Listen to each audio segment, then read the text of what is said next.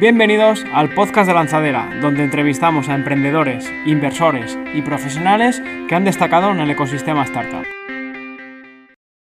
Dicen que las buenas startups surgen de una necesidad, y este es el caso de Stock Agile, un SaaS que permite a las marcas gestionar su stock en diversas plataformas y tiendas físicas. Miquel Subirats, CEO de Stock Agile, nos cuenta cómo surgió la idea gracias a una necesidad que tenía su padre para mantener vivo el negocio familiar Miquel y su hermano han hecho una ejecución lean de manual, saliendo a vender su producto solo con un front bonito para poder validar la necesidad y así consiguieron sus primeros clientes, con muy poco código implementado a partir de una plantilla. La necesidad, ejecución, equipo y time to market desportaron el interés de inversores y cerraron su primera ronda de 400.000 euros. Con Miquel contamos su historia, así que si estás lanzando tu startup, no te puedes perder la que para mí ha sido una de las mejores ejecuciones que he visto últimamente. Así que sin más, empezamos con la entrevista. Hola Miquel, bienvenido al podcast de Lanzadera, muchas gracias por estar aquí. Hola, buenos días. Bueno, gracias a vosotros por invitarnos y bueno, nada, por la entrevista y dejarnos un poco hablar de nuestro proyecto. Aquí un proyecto que estás aquí en la casa, que estás en Lanzadera, conocemos también todas tus opiniones y como siempre eh, empezamos, oye, ¿quién es Miquel Subirats? ¿Cómo, naces? Eh, ¿Cuál es tu carrera profesional? ¿Cómo llegas a esta idea? bueno, yo soy ingeniero de software. Yo, bueno, nací en Vic, fui a estudiar a Barcelona, fui a la Facultad de Informática de, Barcelona. Desde el inicio de la carrera ya empecé a trabajar, ¿no? Porque vi que aprendía más trabajando en otras empresas que, en realidad, a ver, la uni aprendes, ¿no? Pero todo muy teórico. Cuando, Donde aprendí de verdad era trabajando desde, desde la empresa real, ¿no? Ah, tuve la suerte de encontrar un trabajo en una consultoría que estaba, estaba muy involucrada al mundo startupeo y a la vez al mundo retail, que ahí fue cuando empecé a poner los pies ¿no?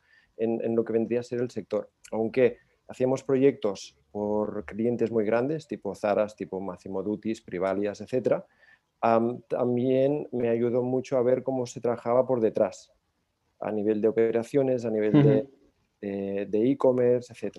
Y ahí fue cuando empecé a ver ah, distintas, ah, bueno, distintos patrones, ¿no? Que, que, que, luego en ese momento no sabía, pero que, que, ahora veo que me han ayudado mucho.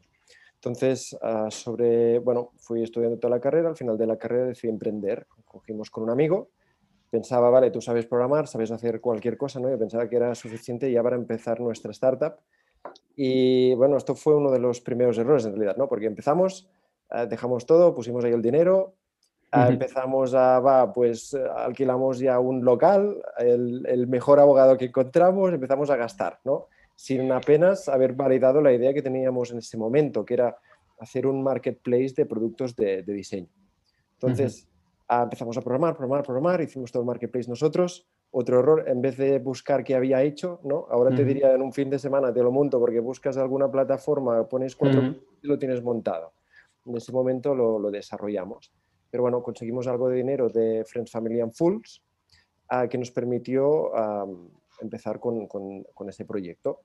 Ah, después de un tiempo de desarrollo salimos al mercado y, ostras, ah, exactamente la gente no lo coge tal y como habíamos pensado, ¿no? En vez de eh, crecer de una forma más lean, eh, poco a poco ir validando la idea antes de empezar a programar, antes de empezar a gastar, hicimos lo contrario, el, error típico de programarlo hasta el final, gastar hasta el final, hasta que te das cuenta que no sirve para nada. Yo, en estos casos lo, que suelo decir, oye, si crees que desarrollarlo es complicado, o sea, cuando lo lanzas y consigues clientes eh, es mucho más. Y, la gente, los proyectos que aquí nos llegan técnicos, dices, eh, no se dan cuenta hasta que lanzan. Y, lanzas lo que dices tú, llega la típica eh, hierba del oeste que pasa por ahí y, nadie la recoge.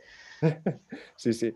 Y, pero ahí aprendí muchas lecciones, ¿eh? pero entre ellas, como era un marketplace, empezamos a hablar con muchos retailers, muchos diseñadores pequeñitos, retailers pequeñitos, marcas, y vimos que, ostras, todos querían vender, se apuntaban enseguida, pero el, error, que esto pasará con muchos marketplaces o todos, es que al final se te, los, ellos lo suben muy contentos, pero pasa una semana, el stock ya se ha desactualizado. Ya costaba de por sí vender porque tampoco invertíamos suficiente en marketing que y ya llevamos poco y empezamos a vender cosas que ya no estaban en stock. Y ahí es cuando empecé a ver ¿no? todos estos pains que tiene un retailer, un marketplace a nivel de, de estocaje, que luego fue derivando. Luego lo, lo cuento. Al ver que no acaba de ir bien, pasamos a, comprar nosotros los stocks, terminamos montando una tienda de ropa para hombre online. Ahí en la oficina teníamos ropa, bueno, aún visto ropa de, ese momento, después de ocho años. Nada, aprendimos mucho, decidí que tenía que seguir aprendiendo, cerramos, devolvimos incluso algo de dinero porque vimos que no, no, no acababa de, de salir y empecé a trabajar con otras startups para aprender. Mi objetivo era aprender. Entré en una startup que se llama Cupuz, era una aplicación móvil de fotorecetas. Entré justo en un momento donde hacían boom. En ese momento llegamos a conseguir 250.000 descargas en, iPhone, en, el mercado, en el Apple Store, en el App Store. Y, um, ostras, nos invirtió Wire, entramos en Wire, nos pusieron mentores, aprendimos un montón. Pero ahí es donde aprendí otro de, de los errores, ¿no? la aplicación iba muy bien, era muy bonita, todo el mundo le gustaba, pero era muy difícil monetizar. ¿Quién paga para ver recetas? ¿no? Hoy en día está lleno de recetas del sector. Y mm, em, ¿qué hicimos? Fue crear un producto y luego ir a buscar cómo monetizarlo. Que esto, bueno, hay startups que les ha ido bien, pero ahí ya me di cuenta que esto no es lo que yo, yo quería. Es nada, tuvimos que cerrar yo estaba como staff y entré en otra startup de Waira también, ah, que se llamaba The Things I.O., con, con Mark Pose. ahí sí que ya conseguimos más inversión, no sé si llegamos a 400, 500 mil en, la pre-seed. Ah, llegó más lejos hasta que yo vi que tenía que seguir emprendiendo con, con mi proyecto. ¿no? Dejé la empresa y fue cuando en ese momento mi, mi hermano, que también iba a la FIP, nos llevamos cinco años, en ese momento estaba terminando su proyecto final de carrera y le propuse, mira, nuestro padre tiene una tintorería ¿no? y queríamos hacer crecer un poco el negocio pensamos, si sabes hacer software, ¿por qué no hacer un software de tintorerías? Empezamos el SaaS. ¿Qué pasó? Que ahí a modo lean, ya hasta que no encontremos un cliente, aquí no empezamos a formar nada. Empezamos a hacer los mockups, salimos a la calle, buscar, buscar, hablar con los clientes y empezamos a ver que aunque sí que resolvíamos un, un dolor, Ah, el sector en sí iba a la baja, el mercado era pequeñito, antes la gente se gastaba mucho dinero en llevarnos pantalones a lavar, hoy en día te sale más barato, más barato comprarlos que ir a la tintorería, ¿no? Entonces el sector estaba sufriendo, cada vez, eh, cada vez bueno, muchas estaban cerrando y para ellos pagar 20 euros al mes era muchísimo, se agobiaban solo en pensarlo. Y tuvimos la suerte de, se cruzó en nuestro camino un retailer, un retailer a través de un contacto tenía muchos problemas de, stock, ¿no? Ah, llevaba varias tiendas, las tiendas no estaban conectadas entre ellas, estaba vendiendo al por mayor, tenía su propia marca, tenía que hacer pedidos de compra y de golpe vimos que ahí había muchos problemas que resolver. estuvimos haciendo un poco de búsqueda de mercado, no había propiamente un, un RP que, que, realmente estuviera focalizado en, retail y, es decir, para ver cuatro KPIs desde el móvil el domingo, él tenía que conectarse a una aplicación móvil vía escritorio remoto, hacer zoom en el Windows, un drama. Y fue cuando vimos la oportunidad. De golpe se alineó todo, ¿no? Ostras, pues sí, ella venía de retail, había visto retail cómo funcionaba por dentro. todos esos problemas de stock que hablábamos de los marketplaces. A mi hermano, pues ya también estaba muy emocionado con, con la idea y decidimos empezar juntos esta, esta aventura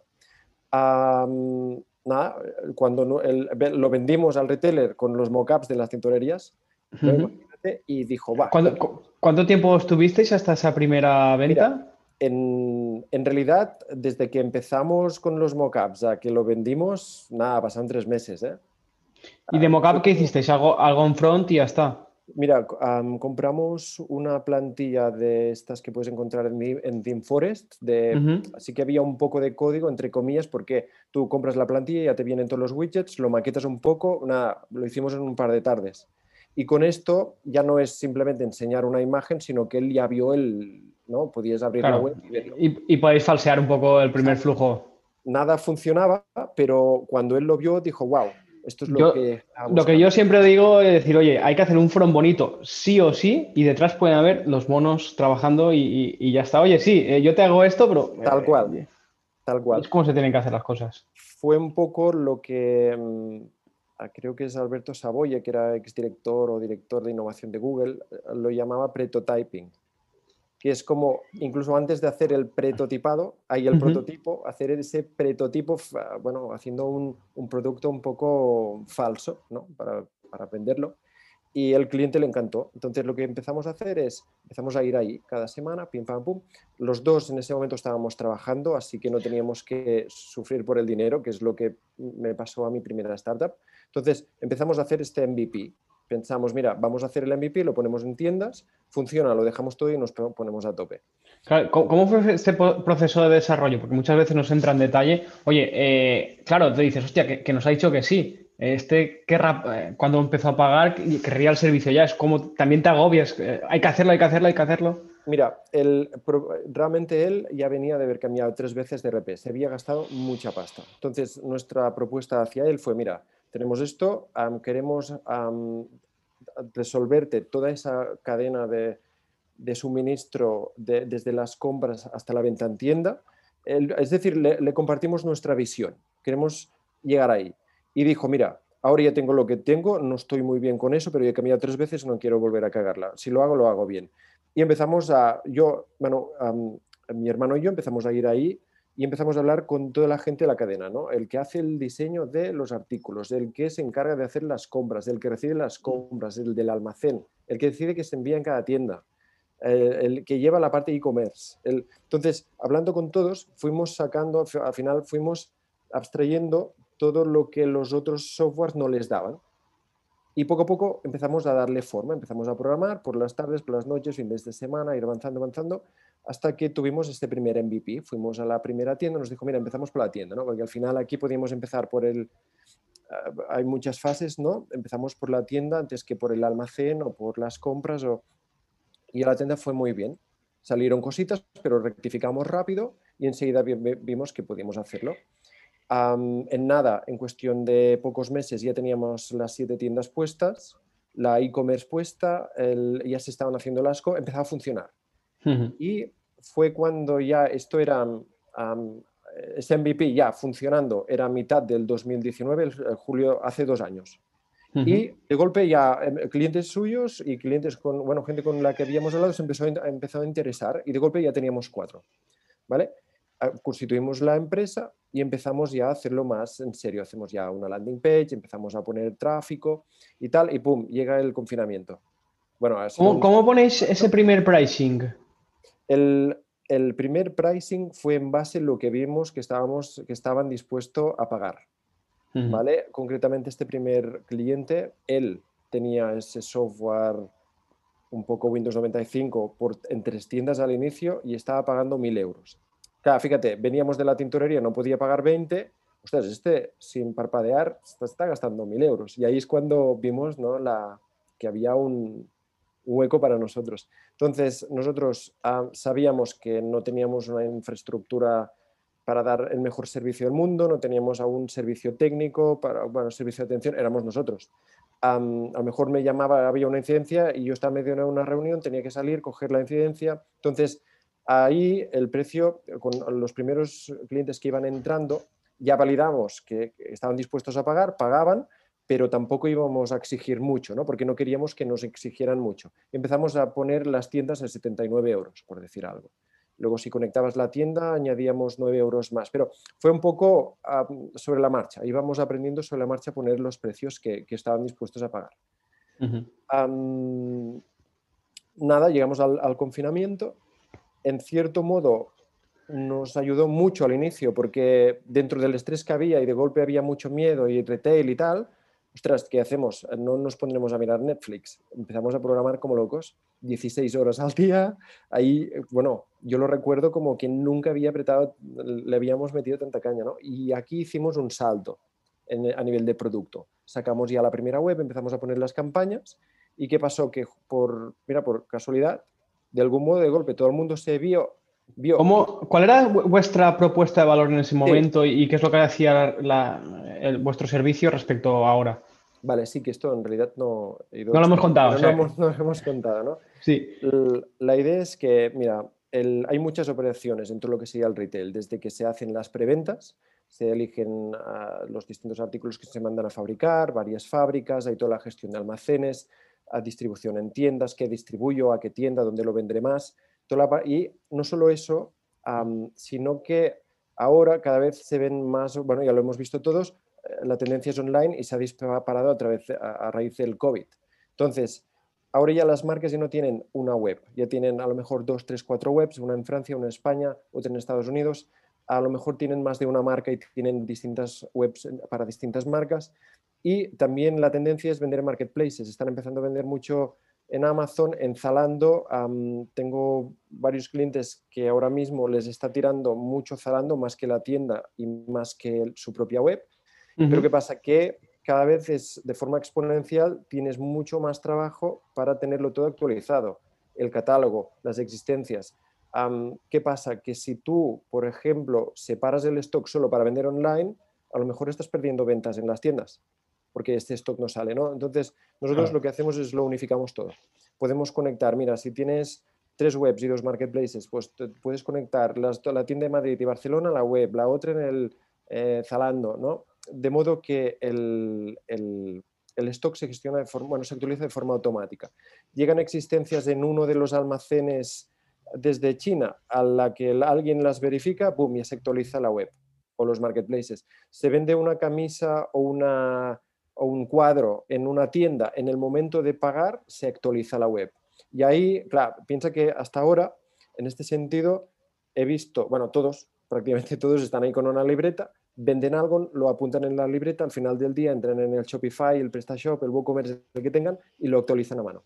Y ahí es un poco donde, a raíz del COVID, de golpe todo el mundo vio que tenía que vender online por si venía otro confinamiento o porque se vieron que, sin tener presencia online no podían hacer nada, de golpe la petición era quiero conectarme, quiero sincronizar mi almacén, mi tienda con la web, con los marketplaces y ahí de golpe empezaron a, empezamos a recibir llamadas. Vosotros tuvisteis un time to market, bueno, el COVID os, benefició porque al final acababais de lanzar y ¿cómo fue ese primer, ese primer lanzamiento? ¿Qué hicisteis? ¿Qué tipo de campañas?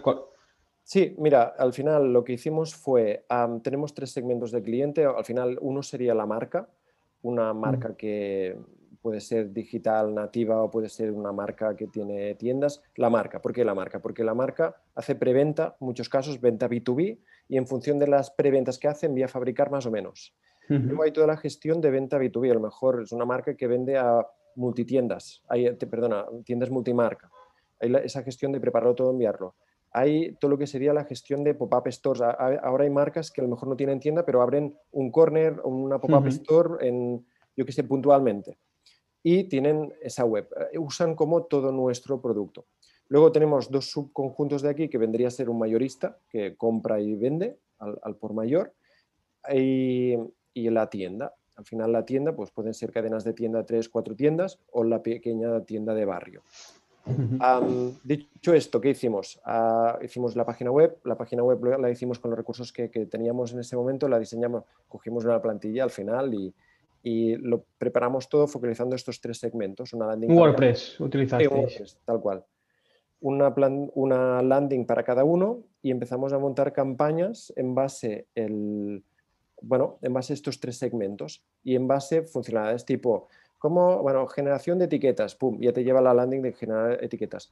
Ah, gestión de marcas, gestión, conectar la tienda con la e-commerce. Empezamos a hacer a nivel de SEM, de motores de búsqueda, es de momento el, que nos está funcionando más y hasta ahora el que hemos hecho, tanto en Bing Ads como en, Google Ads. Ah, bueno, pues tenemos distintos grupos de anuncios en base a estos segmentos y los distintos pains que tienen van directo a la landing y ahí ya pusimos el chat, el, empezamos con HubSpot, pusimos el formulario, el call to action al final era pide una demo. Y pusimos ahí el calendario y el chat y a medida que empezó a entrar tráfico empezaron ya a contactarnos y hasta ese momento era, nos llegaba el lead, se apuntaba, hacíamos la demo, la demo al inicio eran muy largas, ya fuimos aprendiendo, poco a poco lo hemos ido optimizando y después de la demo ya le abrimos la cuenta de pruebas y empieza a probar y básicamente esto, ¿no? Salimos del confinamiento, empezamos a, recibir peticiones, éramos dos en ese momento y empezamos a saturarnos, ¿no? Porque empezaron a entrar clientes, aunque eran pocos, ¿eh? en ese momento debíamos tener 10, por decir algo, que al final éramos dos y haciendo un poco de todo, los diseños, la web, los sistemas, las máquinas, el código. Y fue cuando decidimos empezar a buscar inversión. En septiembre presentamos en, en ITNIC. ¿Qué, nivel de, facturación teníais en esas fechas? Nada, a lo mejor, no sé si debían ser 80, 800, 700. De hecho, estaba full time con esto y sobrevivió un poco a raíz de esta facturación. Vale, o sea, porque tú vosotros eh, habías dicho que estabais trabajando en el momento que hicisteis el MVP para este primer cliente. ¿En qué momento pasasteis a, full time? Voy un poco atrás. Ahora no sé si mezclaré demasiado, pero cuando lo lanzamos en 2019, más o menos, bueno, en julio, hace dos años, me llamó un cliente, bueno, el primero, y me dice, mira, esto me encanta, es la caña, necesito que empecemos a acelerarlo porque va muy bien y necesito más.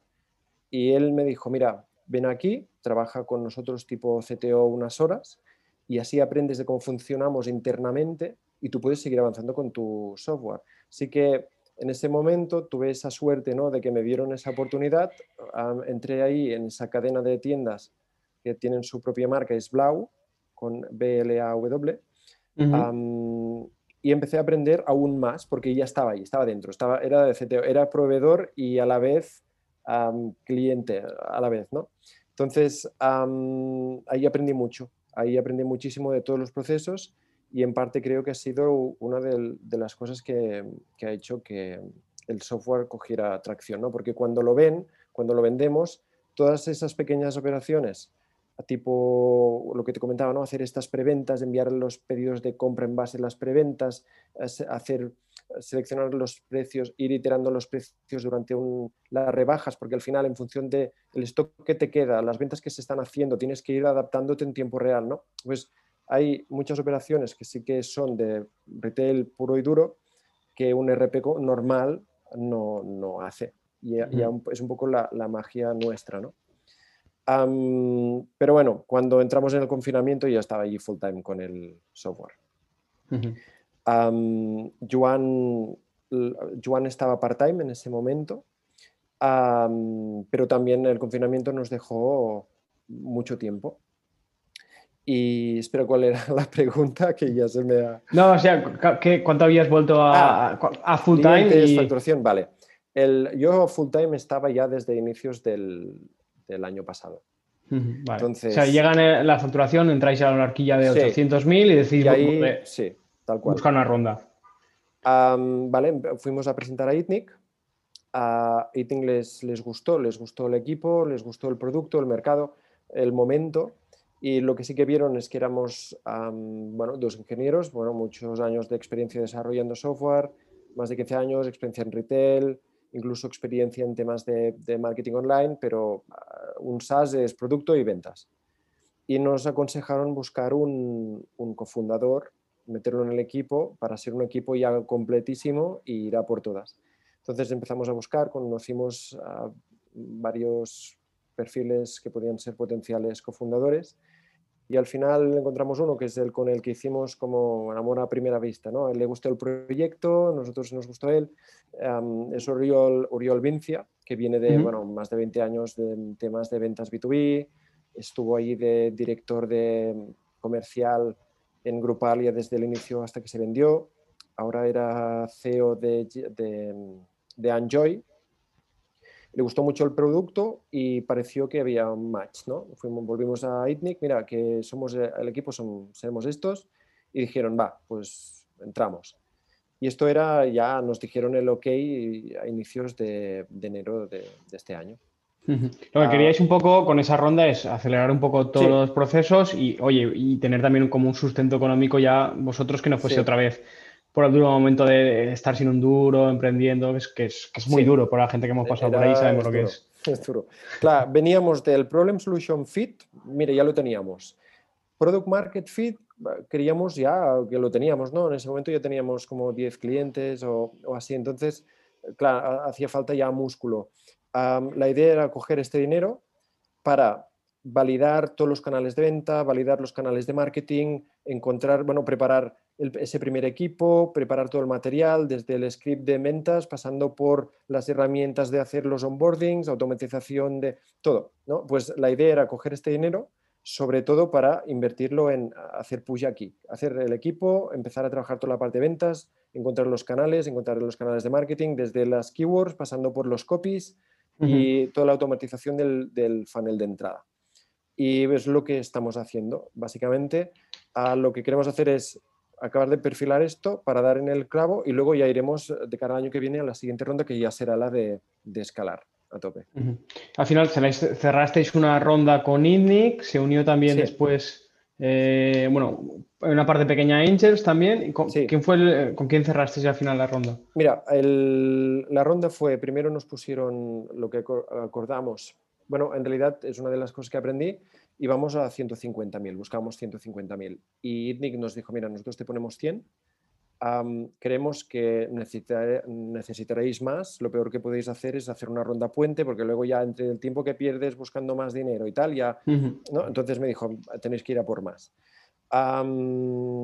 y entró, bueno, eh, después de que ellos nos dijeran el ok, empezamos a hacer entrevistas con más con más inversores y de golpe los primeros que aparecisteis fuisteis vosotros, porque en ese momento entrábamos en, lanzadera y de golpe los interesados erais vosotros y For Founders Capital. Entonces, lo que hicimos al final fue una ronda de, al final han sido 400, donde 100 son de ITNIC, 150 son de, de For Founders, 100 son de, de, de Angels y teníamos dos business angels que nos hacía gracia, bueno, ilusión poner. Uno es un mentor que teníamos nosotros de hace años, se llama Álvaro Rocaballera, y el otro es un ex compañero mío de, la universidad, que es Horacio Martos, que es uno de los cofundadores de Social Point. Y al final, Social Point, después de la trayectoria que tiene, que, muy exitosa, ¿no? Ah, pensamos que Horacio, con la confianza esta de, ser un compañero de la uni, más toda la experiencia que tenía, podía sumar mucho. Y al final, ITNIC es experto, tienen mucha experiencia en todo lo que sería software as a service. Creemos que ahí bueno, ya nos están aportando mucho. A For Founders también, porque For Founders al final son inversores de otras empresas como Holded. Y Angels al final es líder de retail en España. Ya hemos buscado ese cap table, eh, es decir, ha sido un poco francotirador, ya tal y como lo hemos montado. Y Horacio y Álvaro, que Horacio tiene ese perfil de, de haber vivido toda esa aventura de cero a vender su empresa, y Álvaro, que es como la experiencia de años, ¿no? Él es un señor mayor, Ah, bueno, que no, me, que no joven, que no me oiga el post, y, que también nos ha aportado muchísimo. De hecho, él nos introdujo, nos introdució al verde ITNIC y a partir de ahí empezamos a, movernos. Vale, y ahora estáis ahí, pues eh, habéis cerrado la ronda hace unos meses, eh, ya estáis eh, construyendo equipo. ¿Cuáles son los perfiles que estáis contratando? ¿Cómo lo estáis haciendo? Porque al final habéis pasado de ser dos más un nuevo founder. ¿Cómo estáis eh, avanzando los próximos meses? Sí, mira, pasamos de, fue un poco a la que cerramos, en realidad cerramos la ronda en febrero, en inicios de febrero ya, ya estaba todo cerrado. se alargó un poco más por temas de acabar de perfilar el pacto de socios. Ah, mientras tanto, nosotros ya ITNIC nos pasó una nota convertible para empezar y empezamos, como quien dice, el día 1 fue el día 1 de marzo. Ahí mismo ya empezamos con un pequeño equipo, contratamos un SDR que sería, bueno, es el que está llevando todo lo que sería base de datos de empresas, está buscando, está llamando, está enviando mails fríos y agendando las, las demos. Ah, tenemos a una chica que es una crack senior ah, de ventas, Marina, que es la encargada de cuando nos van cerrando las demos, ella ya va haciendo demos y ella está buscando ya leads un poco más, más grandes, que más a puerta fría, pero ya targetizando clientes que, que sean un poco más grandes. Luego tenemos otra chica, Matilde, que también es una crack un poco más joven, que es la que hace medio comercial, medio soporte. Ella domina mucho el sector porque venía de ser comercial dentro del retail y ella sabe muy bien defenderse y explicar muy bien el producto porque ella era dependiente antes, había tenía experiencia. ¿no? Entonces, ventas, de momento sería eso. SDR comercial y comercial soporte, más Uriol, que está ahí liderándolo y haciendo un poco de todo. A nivel de marketing, ahora tenemos dos juniors, uno, una chica Clara que hace toda la parte de AdWords, copies, automatización del marketing. La diría que entró hace una semana, que es, bueno, estamos empezando a hacer push todo lo que sería el plan de contenido. Sí, porque ah, ahora todo lo que tenéis, la estrategia que tenéis es outbound y estáis buscando algo más inbound para hacer eh, contenido. Eh, exacto, de hecho el, el objetivo es terminar a inbound 100%, que llegue el lead, que la web convierta, que entren, se den de alta, el funnel sea todo automático, que durante el funnel el onboarding ya puedan aprender, que se lo puedan hacer todos ellos. Entonces estamos ahí, que esto es lo que está haciendo ya el equipo técnico, que eh, el equipo técnico tenemos dos juniors, que, Héctor y, Ramón, y hace poco hemos fichado el, el, crack, que es el senior, que es Uriak, que mira, iba a la universidad con, con Juan, mi, mi socio hermano. Hemos tenido suerte porque en Barcelona para una startup pequeñita como nosotros es difícil encontrar talento técnico, va muy buscado y claro, llamas a la gente y empresas de Silicon Valley le están pagando sueldazos aquí, remotamente es difícil combatir con eso.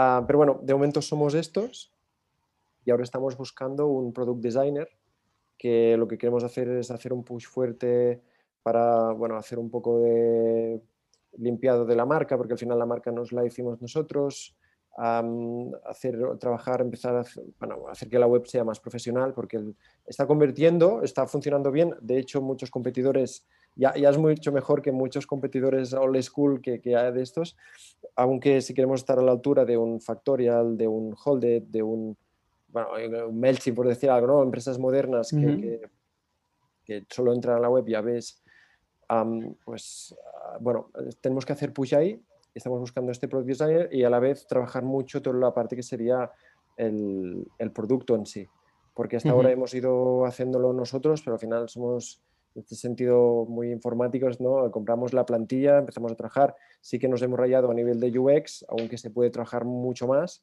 y a nivel de diseños hemos tirado de, esa plantilla. ¿Qué, ¿Qué, tecnología sí que está que estáis utilizando para...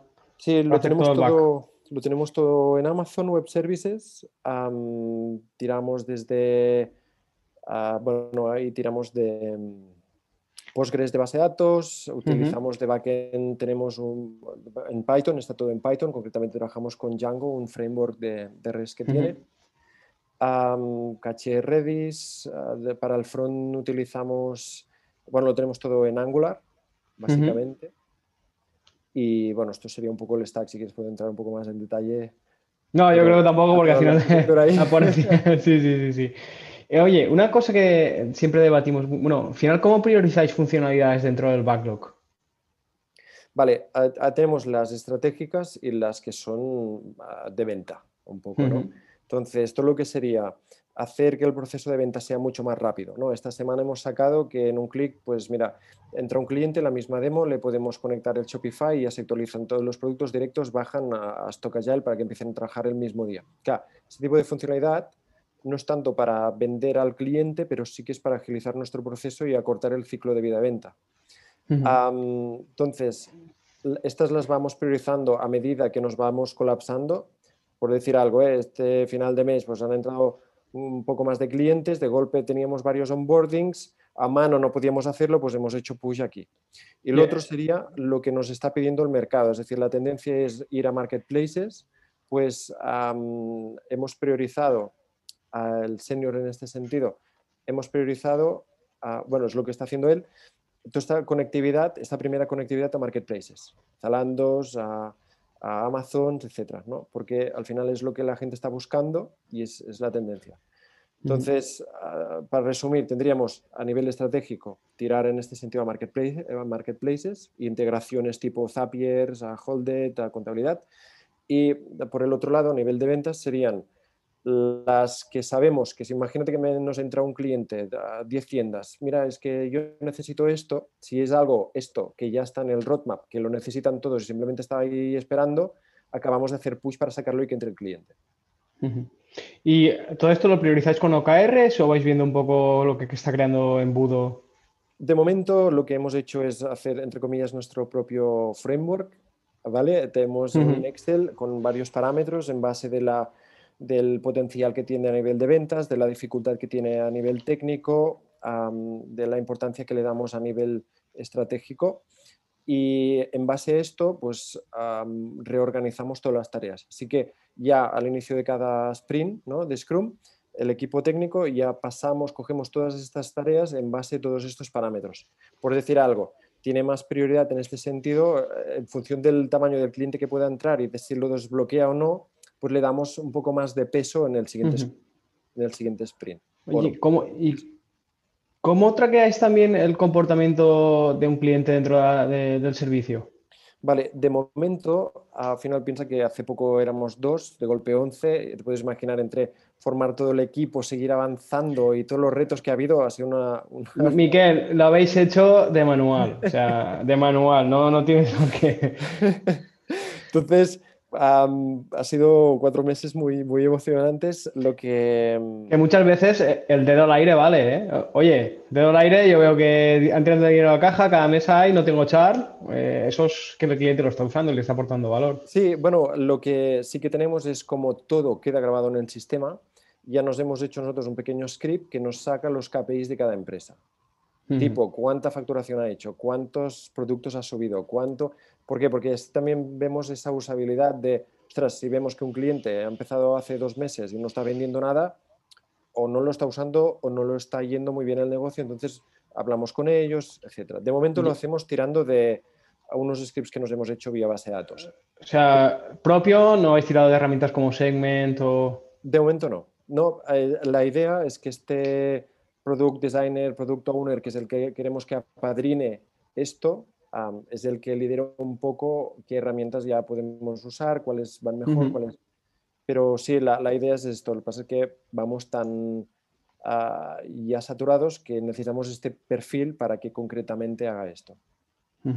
Y que sea ya él incluso el que toma ya decisiones más de producto, de, ostras, a nivel de UX, de UI, de, yo ya sé, tengo, ya, es que incluso te diré más, sin traquear nada con ningún programa, sé perfectamente muchas, bueno, es que te diría, sí. sin entrar en ningún programa ahora mismo no, no, lo necesito para saber las 100 primeras cosas que tendremos que, que, hacer, ¿no? Porque al final hablamos muchísimo con los clientes. Nuestra idea es estar muy, tener una relación muy cercana. no sé si a largo plazo pues podremos mantenerlo así, pero de momento hemos podido crear el producto que tenemos gracias a ellos, ¿no? Nos dan muy, mucho feedback muy a menudo, hablamos mucho con ellos y, de ahí que, tenemos toda esa información que de momento no hemos automatizado, bueno, no hemos usado ningún software. ¿Y este proceso de onboarding que estáis un poco automatizando ahora, os lo vais haciendo con código propio o estáis utilizando servicios de terceros para poder hacerlo? Vale, hemos empezado a diseñarlo hace muy poco, ¿vale? Así que de momento no hemos entrado tan en detalle y de hecho, ah, viendo que íbamos a buscar esa figura, preferimos ya que, es decir, eh, esta semana hemos estado haciendo alguna entrevista, hoy tenemos otra, mañana otra, y queremos ya que, ya que él entre, que sea él quien acabe de apadrinarlo desde el inicio, porque al final si lo hacemos todos nosotros, cuando entre, lo mejor que va a querer rectificarlo, no sé. la idea es hacerlo muy lean, empezar con es decir, no, no haremos un proyecto de tres meses de onboarding para sacarlo, lo haremos lean. De, el primero lo más probable es que sea el típico a la página con punto uno, punto dos, con links a todo lo que tienes que hacer, con ayuda, con vídeos y a poco a poco ya ir pasando a un wizard más, algo más, un proceso más automatizado que, que, bueno, que sea más agradable para él y que en poco rato lo tenga todo hecho. A priori íbamos a hacerlo nosotros mismos, porque la casuística, los casos de uso de lo que hay que hacer son muy de nuestra plataforma. ¿vale? Esto no significa que no podamos usar alguna librería, alguna herramienta de estas que te hace el típico tour. Esto sí que lo usaríamos otras herramientas. Pero si lo que queremos es que nos ponga X información para ya generar la cuenta, para ya inicializar los datos, puede entrar un, uno que se dedique a moda, puericultura o, o ferretería, por decir algo. ¿no? Entonces, en función del cliente, vamos a inicializar todo eso. Y eso sí que programaremos nosotros. Oye, volviendo un poco a la parte de métricas, ¿cuáles son vuestros objetivos para este año? Mira, lo ideal sería, el objetivo nuestro es llegar a final de año con 200, 250 clientes, habiendo facturado con todo el año unos 80.000 euros y si no me equivoco, sería un MRR de unos 14.000, más o menos. Sí, más o menos sí. Perfecto. Y ahí, o sea, coger eso y buscaría una nueva ronda con una valoración más alta para ir más rápido o, seguir un poco. Ah, te hablo del, bueno, nuestro objetivo, ¿eh? lo ideal es, creemos que podemos hacerlo, creemos que es el momento. Ahora, mm, ayer lo hablamos, hay, hay bastante liquidez en el mercado. Si llegamos aquí, podemos ir a buscar una valoración de 7, 8, 9 millones y ir a buscar millón y medio, dos de, inversión. Esto sería. un saldo, ¿Es un saldo ya considerable? ¿Es ir a una, serie A grande? Eh, bueno, sí, sí, sí, sí, sí, sí, exacto. Sí, bueno, depende de los sí, sí, sí, lo has dicho bien. Pasa que empezamos con esa primera serie pre-seed, sería ir directamente ya a, así, hacer el salto, ir directamente a serie Creemos que ahora es un buen momento y que si le metemos caña ahora nos podemos posicionar con todo el, al final queremos ser líderes a nivel de gestión de stock y venta para retailers, marcas, etcétera, y esa conectividad con canales de venta online. Entonces, creemos que ahora es el momento y si podemos dar ese salto, ir directamente a Series A, pues nos posicionaremos más rápido. ¿no? Supongo que también gran parte de ese presupuesto sería para internacionalizar. ¿Tenéis visto qué países podríais meteros? Bueno, nos está llegando mucho, bueno, de Sudamérica nos llega gente porque al final hasta ahora todo lo mm. teníamos, de hecho, apuesta ya, teníamos la web solo en castellano porque no queríamos asumir que, claro, ¿qué pasa? Que, te pongo un ejemplo, nos entró un lead que estaba súper interesado, 11 tiendas más web en Francia. Claro, éramos en ese momento yo y mi hermano, ¿no? Y nos volvimos locos porque fuimos a por todas para que pudiera entrar. Fue justo cuando nos confinaron. Entonces, ¿Qué pasa? No teníamos estructura preparada. Si llega a entrar, a lo mejor, aunque lo habíamos dado todo, que ya no ofreces el mismo servicio. Claro, ¿qué pasa? Si queremos internacionalizarnos, eh, el programa ya está preparado para ser, para ser traducido, así que ya está en inglés. Y, y, la web, claro, es que tenemos que traducir todo el contenido, los vídeos, la ayuda. El, a nivel nuestro de equipo, podemos dar soporte ahora mismo en castellano, francés e inglés. Y de momento te hablo así un poco sin aún haber, haber diseñado el plan propiamente, pero creemos que Francia y Francia podría ser un muy buen mercado para entrar. Tenemos equipo, con el equipo tenemos muchos vínculos con Francia, creemos que también nos sentiríamos cómodos. Y lo bueno es que nosotros ya desde el inicio ah, ya, lo dice, bueno, ya lo pensamos todo para ser súper escalable en este sentido. Nosotros no entramos a nivel de recursos humanos, a nivel de nóminas, a nivel de, contabilidad. Nuestro objetivo es conectarnos ¿no? con otras empresas que hacen. Entonces, para dar ese salto, en realidad técnicamente podemos hacerlo sin, ningún problema. Es más el reto de ofrecer un buen servicio, responder bien el teléfono, tener la ayuda, tener los, los vídeos, todo traducido. Pero bueno, iríamos por ahí. ¿Y, el tipo de cliente? Eh, ¿Os entran más llamadas, más correos?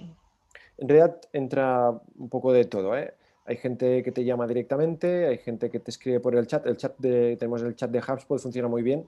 He llegado a estar tipo a la una de la, de la mañana mirando Netflix y de golpe te entra un lead y estás ahí hablando con él, vale, te hacemos la demo el lunes. Esto me gusta mucho. El, y si no, ya directamente nos agendan el calendario. Pero yo te diría que más o menos 50-50. Nos lleva un poco de... Muy bien. En este sentido. Oye, eh, la verdad que eh, ha sido una ejecución, o sea, de manual, como te he dicho antes. para mí es como se, deben hacer las cosas. Ojalá todo el mundo nos llegase aquí lanzadera igual, ejecutando igual y tan eficientes en euro. ¿Cómo ha sido tu evolución como CEO durante eh, esos inicios del proyecto que surge como, necesidad? ¿Cómo lo has pasado un confinamiento, ese modelo de ronda, ese ahora con la ronda, buscando un modelo de crecer rápido? yo, eh, ya personalmente, como CEO, el, yo, yo venía de, bueno, de llevar proyectos, de, a nivel de liderar equipos técnicos. en este sentido, mientras éramos dos me sentía súper cómodo, ¿no? Pero eh, aquí hay dos temas, ¿no? Como CEO y como persona, porque al final, ¿qué pasa? Que no estaba entrando dinero, estamos confinados. El retail en ese momento, ahora todo el mundo ve que sigue uh, viento en popa, pero claro, en ese momento no se veía claro. Yo no estaba ingresando nada.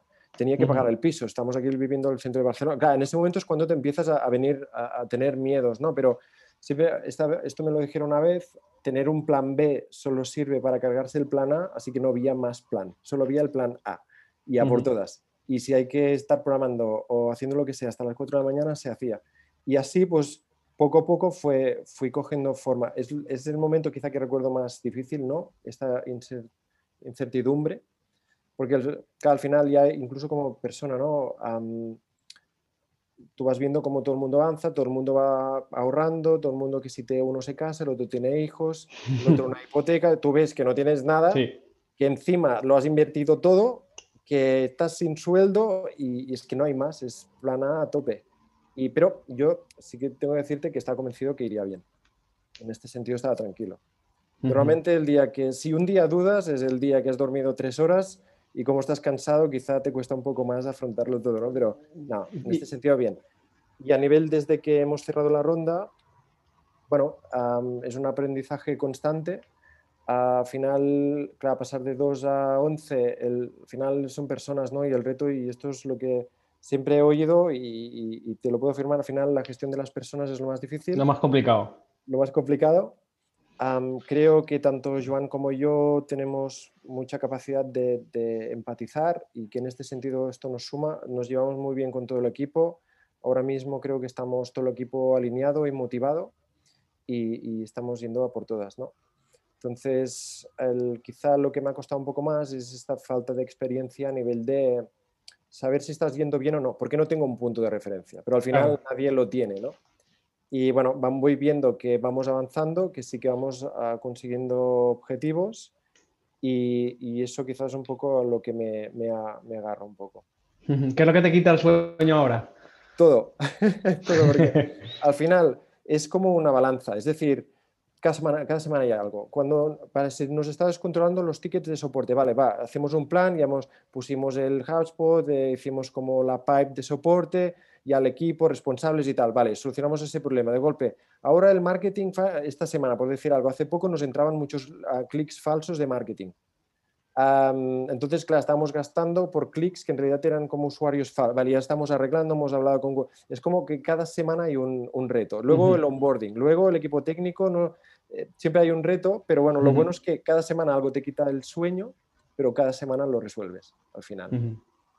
Pues Miquel, Creo que ha quedado todo muy claro, hemos entrado en detalle en muchas cosas. Muchas gracias por tu tiempo y un placer tenerte por aquí. A vosotros, muchísimas gracias. Un saludo, Miquel. Un saludo, un saludo a todos. Adiós. Gracias por escuchar este podcast y espero que te haya gustado.